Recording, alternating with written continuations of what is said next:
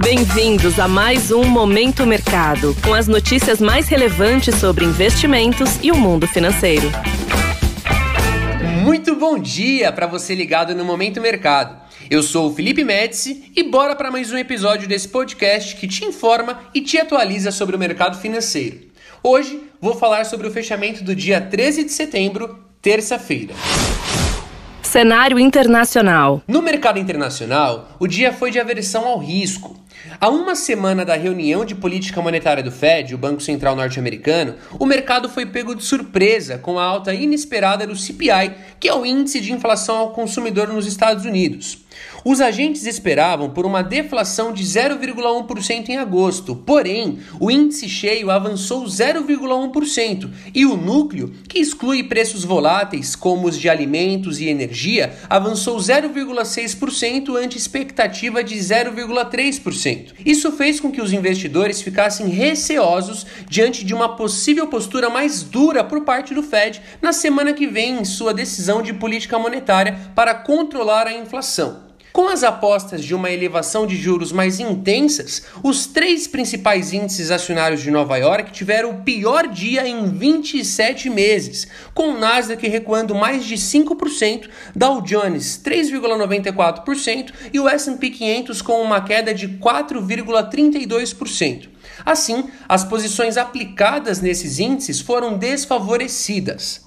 Na renda fixa, os juros dos títulos públicos americanos fecharam sem sinal único, com os rendimentos das T-Notes de 2 e 10 anos avançando, ao contrário da T-Bond de 30 anos que recuou após um leilão de 18 bilhões de dólares que apresentou demanda acima da média. Com os agentes apostando entre altas de 0,75% e 1% nos juros americanos na próxima semana, o índice DXY, que mede a variação do dólar ante uma cesta de divisas fortes, avançou fortemente em 1,37% aos 109,8 pontos.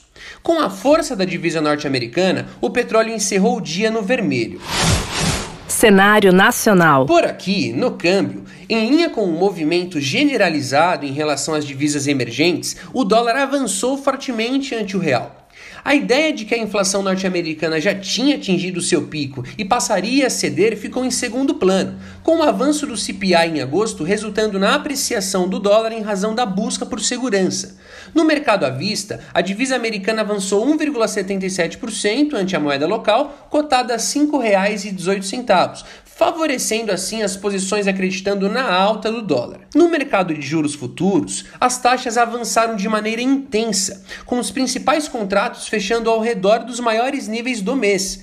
A surpresa negativa do CPI americano afetou sobretudo as posições mais longas.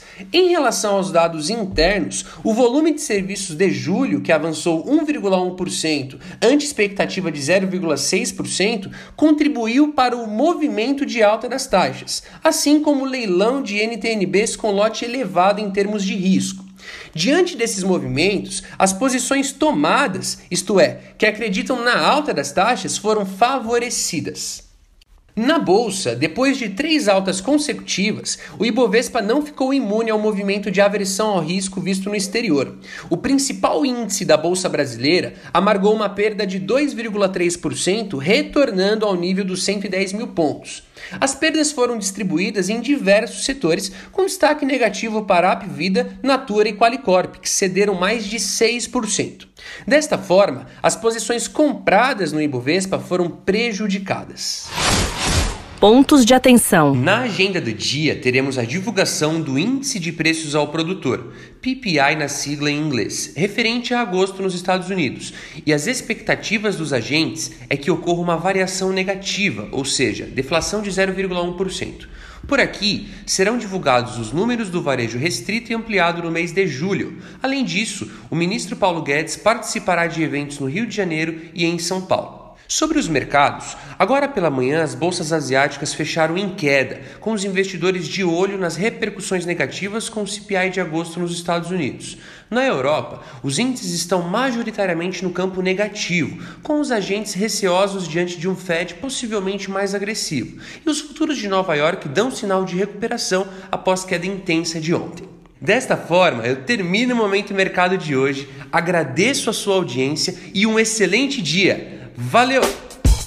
Você ouviu Momento Mercado com o Bradesco.